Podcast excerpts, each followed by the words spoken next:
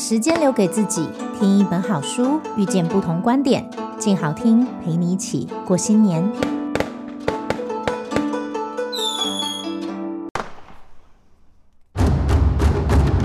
镜爆幕后直击，独家深入采访，请听镜爆点。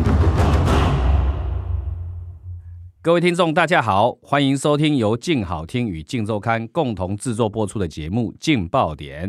我是《镜周刊》执行副总编辑吴明仪，今天我们要谈谈有关中科院军购弊案啊。今天要请来的来宾就是我们的记者林俊宏，欢迎各位听众，大家好，我是俊宏。俊宏哈，很久没有上我们节目，但是只要一上哈，就可以讲出非常精彩的内容。今天也不例外，中科院的那个军购弊案就是他写的独家了哈。中科院。帮我们国家哈制造非常多军中的那种飞弹，这些飞弹里面有一些零件，居然是有些弊端的啊！这个让我们整个国防是不是会出现大漏洞呢？其实，如果各位听众记忆犹新的话，几年前哈，因为这个呃国军的雄三飞弹不小心打中了一艘渔船，也让中科院飞弹的实力哦惊为天人啊，等于是这个举世闻名。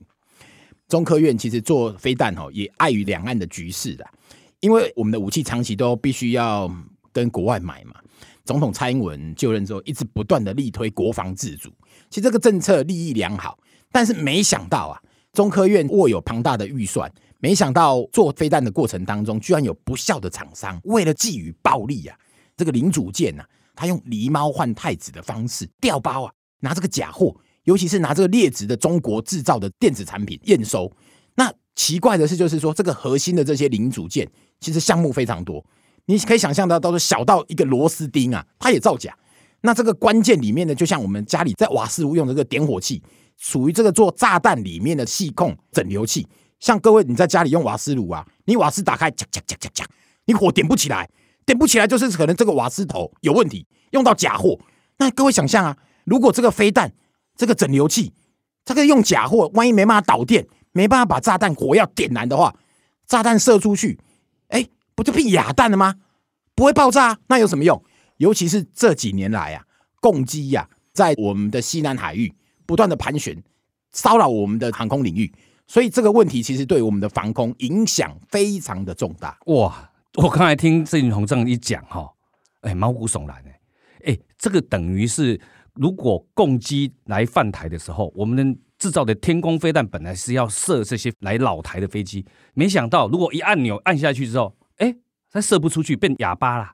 那整个整流器就是负责点火啊，这个整流器居然是大陆制造的，这个太让人匪夷所思啊！其实没有错，就如同主持人讲的匪夷所思，相当的离谱啊！因为其实中科院它定有一个天条啊，两岸处于敌对的关系。所以这个产品哦，是绝对不能使用中国制的产品，任何一项都是。中科院其实在招标计划里面就定定的非常清楚，绝对不能使用。而且中科院在验收的时候，只要抓到你用路货中国制的产品零组件，这个厂商就列为拒绝往来户，以后就不能再招标。那其实中科院你们内部在做清查动作也要相当的仔细。怎么讲？其中像这个细控整流器呀、啊。如同我刚刚所讲了，它其实就是一个点火的功能。虽然它小小的，看似不起眼，但是它它因为它是军规的产品，它必须要有几个特性，比如说耐高电压，嗯，耐高温，然后耐瞬间的冲击。那小小的一个整流器，其实依照美国公司的原厂台湾代理商来报价，一颗大概是四百八十八块美金，也就是折合台币大概一万五千块左右。嗯、那离谱的是啊，这厂商他用的手法，他居然是哈。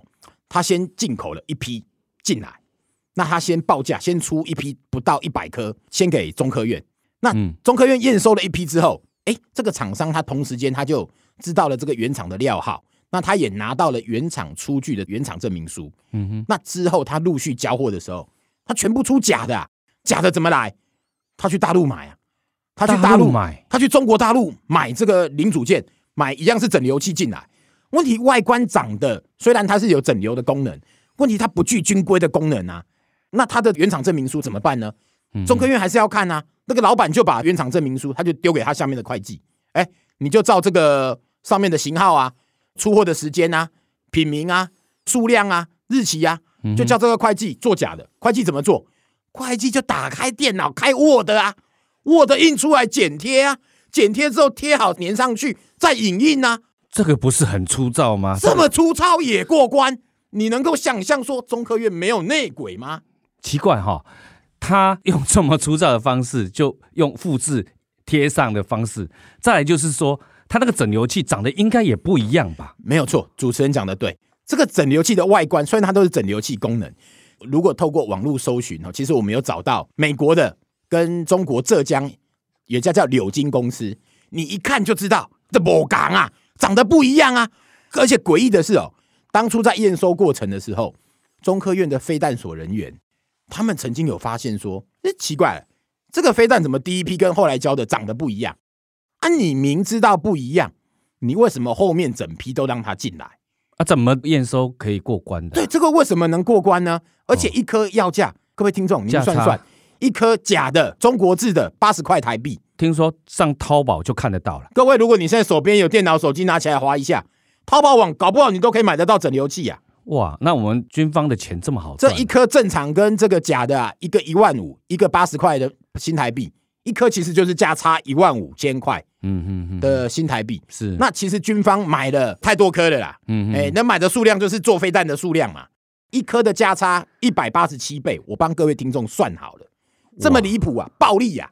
那把全台湾两千三百万人民的身家财产，真的是当儿戏。这个厂商真的是形同叛国。你看这个真的是叛国。两个讯息非常重要，一个是价差很大，是黑心钱。第二个讯息是你买几颗整流器，人家对岸啊就可以算出你多少颗飞弹呢？都是军事机密。你买的数量，其实我相信中共一定知道你要干什么。所以我们做的飞弹数量，就算我们的国防部保密的再好，但是没想到。你透过这些下游厂商买物料的时候，人家就知道你到底要干嘛，全部都被掌握了。所以这么严重，有关系到两千三百万人的安全问题。如果中共真的犯台，我们等于是整个空防全部放给他自由进出啊！没有错，而且哈，其实这几年来，因为共机扰台的次数实在频繁到太离谱。那我们之前只要共机一飞过来，空军立刻就派飞机 F 十六啊，就上去拦截。其实前阵子也很不幸，因为空军在训练的时候也掉了一架飞机。那所以当然国防部有时候他未必会立刻升空拦截，但是我因为我们的天弓飞弹非常的厉害，尤其现在是攻三型，尤其它速度可以到七马赫，整个射程的范围到两百公里，精准度也非常的高。那它同时还有一个具有追歼功能，也就是当中共的飞机其实侵扰我西南空域的时候，在我们的飞弹阵地里面，它就在做追踪。那其实共机它也知道说。哎，你的飞弹锁定我了，只要我可能再往前飞，可能你的攻山飞弹，你天空飞弹就发射了哦。他可能他也也不敢越雷池一步。各位想想，其实我们的飞弹做到这么精密，但是如果我们的这个螺丝啦，啊，或者是说里面的电线呐，甚至是里面的整流器，用的都是有瑕疵的这个中国制的产品，不是正常美国制的军规产品，飞弹搞不好升空螺丝松了，就先垮了。飞弹打出去，哑弹不会引爆啊。没有用啊！或者我我是中国的话，我就暗藏一些东西在里面。那你不是所有的行踪、所有的整个军事布局，我都知道了吗？是啊，这么严重，这等于是叛国。这样子的行者啊，居然只是诈欺罪。这个其实好非常的可悲，因为中科院其实在几年前哈，为了提升效率，更让它的研发能力提升，能够吸收民间的人才，中科院在几年前有做所谓的行政法人化。也就是它慢慢有点类似民营化，不再是成为这个纯的政府部门。嗯，那它法人化之后，公司也设有董事会啦，然后董事长、院长下面有各个非弹所、化学所，去吸纳民间的这些专家学者进来。其实原本利益良好，但是相对的，自从它法人化之后，它也就脱离了公务机关的这个约束。所以当然，它现在发生的诈骗事件，它大概也只能够论一般的刑法的诈欺罪论。那这个刑度。很抱歉，他就是我们的规定就是五年以下。嗯哼，那除非一罪一罚，但是这个厂商，你看以以目前这么离谱，桃园地检署把这个业者起诉求刑八年，但是法官最后我我相信他也不会判到八年了。那这么离谱，你赚了黑心钱，你把全台湾的两千三百万人民置于于不顾，你最重能判几年？到时候判出来的刑度可能变笑话。我都觉得哈，他也是住在台湾本岛上面的人奇怪，他怎么会想要用这种大陆货来混充？如果有一天两边开战之后，哈，你自己的安全也受到威胁啊。其实这个叶子哈，呃，他非常的恶劣。其实主持人问的也没有错，但是他真的非常聪明，狡猾到什么程度？除了他用狸猫换太子的手法来调包之外，各位，您知道他的钱都藏到哪里去吗？他在桃园买了一栋豪宅，在龙潭有农舍，平常度假休闲在用。他在台湾住的很好啊，啊，但是他在美国、加拿大、中国全部有资产，所以狡兔好几窟了。那他的孩子也全部都在国际跑来跑去啊。那之前调查局发动搜索的时候，也趁他的小孩从加拿大回来的时候，在防疫旅馆，他穿着防护衣，冒着生命危险，在防疫旅馆里面执行搜索任务。嗯、那后来现金账户扣到现钞两千七百万，扣了他两栋豪宅。问题他海外还有钱啊，他自己可能都猜到说，万一两岸发生战事的时候，对他怎么办？他当然逃啊。嗯哼哼哼，他中国有房子，美国有房子，加拿大有房子，他不怕啊。啊，死是死你们啊！这个并罪西斗又卖西品斗啊，这么恶劣的奸商，绝对要修法来重惩这样的军购诈欺行为。我们好好的来聊一下有关螺丝这一刻，也是很夸张啊。这螺丝到底出现了什么样的猫腻呢？其实这螺丝啊，相当离谱。他们在采购螺丝的时候，军规的螺丝跟我们一般想象家里的螺丝是不一样的。就好像我们飞机使用的螺丝，它一定有它特殊的规格，它的强度、硬度、它的材质，包括它旋转扭力、硬度等等。没想到中科院哈，他们前阵子招标一批螺丝，那这个螺丝当然它有规定它的特殊的型号规格，哎，可是诡异的是啊，它规定的这个型号料号都是二十年前的。那你现在坊间找不到公司在生产啊，工厂也没有啊，你开这样的招标规格出来，按理来讲，没有人有办法能投标啊，这个标势必流标啊，是因为别的厂商要买也买不到啊，啊，这个螺丝哪里找？哎，这怪的是奇怪了，哎，就是有人能够来投标。那他还能够交出货来，就完全符合就对了。那你这不就是你会让人家怀疑说这绑标啊？你对啊，你在图利特定业者吗？你为什么一定要用这一个啊？又是二十年前的旧货，那怪的是他又规定说这个螺丝要在两年内生产。哎，奇怪了，你又不是囤二十年前的螺丝，那表示有人在生产啊，就是特定的厂商在生产这家螺丝啊。那你这个标不就是开给那一个公司吗？所以这个状况其实中科院有必要好好去了解。其中是有没有猫腻啊？而且说真的啦，美军哈，如果是二十年前的规格，它早就已经淘汰掉了。是，它已经有新的了。你居然还开出的是美军二十年前的规格的螺丝，真的很奇怪、欸。这个除了螺丝这里很奇怪以外，另外电线那一块哈，嗯，也是会让各位听众百思不得其解。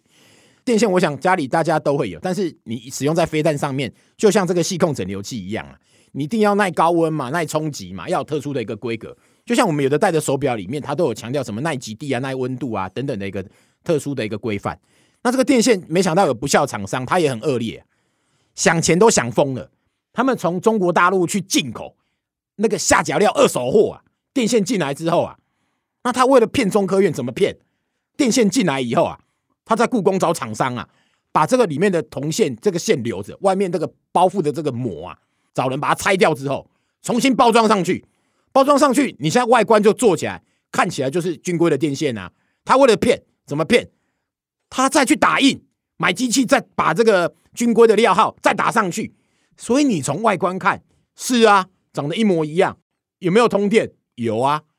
但是火箭、飞弹有时候在用的时候是瞬间的高温、瞬间的冲击力量，这个电线搞不好就突然间嘣，就融掉了，瞬间没办法过电，没办法过电。那飞弹又射不出去了，哇！啊、结果你整组的飞弹摆在那边，这太严重了，不就变模型吗？真的太严重，这太不像话了啦！对啊，而且这个怎么有办法想得出来用这一招哈？这个就台湾的奸商啊，就为了想钱想疯了，什么都想得到啊！就中国大陆人家下脚料，已经把它要当做废物丢掉的东西，你把它等于是整个搬过来之后，这个要是早期哈，在两蒋时代。这是唯一死刑啊！拖出去枪毙耶！当下了哈，这个有关战死的话，这个一定是拖出去直接枪决了。不过我们台湾是民主时代了哈，还是要经过一些法律的程序。但是哈，我们的法律实在定得太轻了了哈。当然，其中还有一个更夸张，就是一个燃料的那个标案，居然能够规定的底价，因为它标价一模一样啊！没有错啊。像这个厂商，他在标的时候有一个过滤酸銨，它是做火箭的燃料的半成品，它是白色的结晶体的粉状。哎，这很邪门啊！中科院你招标之后，底价两亿八，你这个厂商怎么刚好你得标的价就两亿八？啊，另外更诡异的是，你这个得标的公司，你的资本额就六百万，依照规定，他们只能够投标大概二十倍的工程，也就是你只能标到一点二亿的工程。问题这是二点八亿的标案，第一个你资格就不符嘛，你怎么能拿到？对，而且重点就是说哈，这个如果没有内鬼哈，我怎么样想也想不到说两个完全长得不一样的东西有办法验收过了哈，这一定是里应外合哈，几率非常高啦。所以中科院应该要下定决心，开始除弊啊，心力，哎，好好的改革啦，不然这攸关我们整个国家安全啊，这个完全变成是在厂商的利益熏心下哈，完全葬送掉了。其实没有错哈，确实减掉针对中科院有没有内鬼，他们现在也正在了解当中。那中科院也因为前年新任的院长上任之后。跟国防部部长哈邱国正，他也身兼中科院的董事长。嗯哼，那他们其实对于内部防弊这一块，确实是有一套机制。比如说，他们对于眼前现在发生的要求，这个厂商只要是重大的国外重要的零组件，他们现在不招标了，跳过厂商，直接跟原厂买。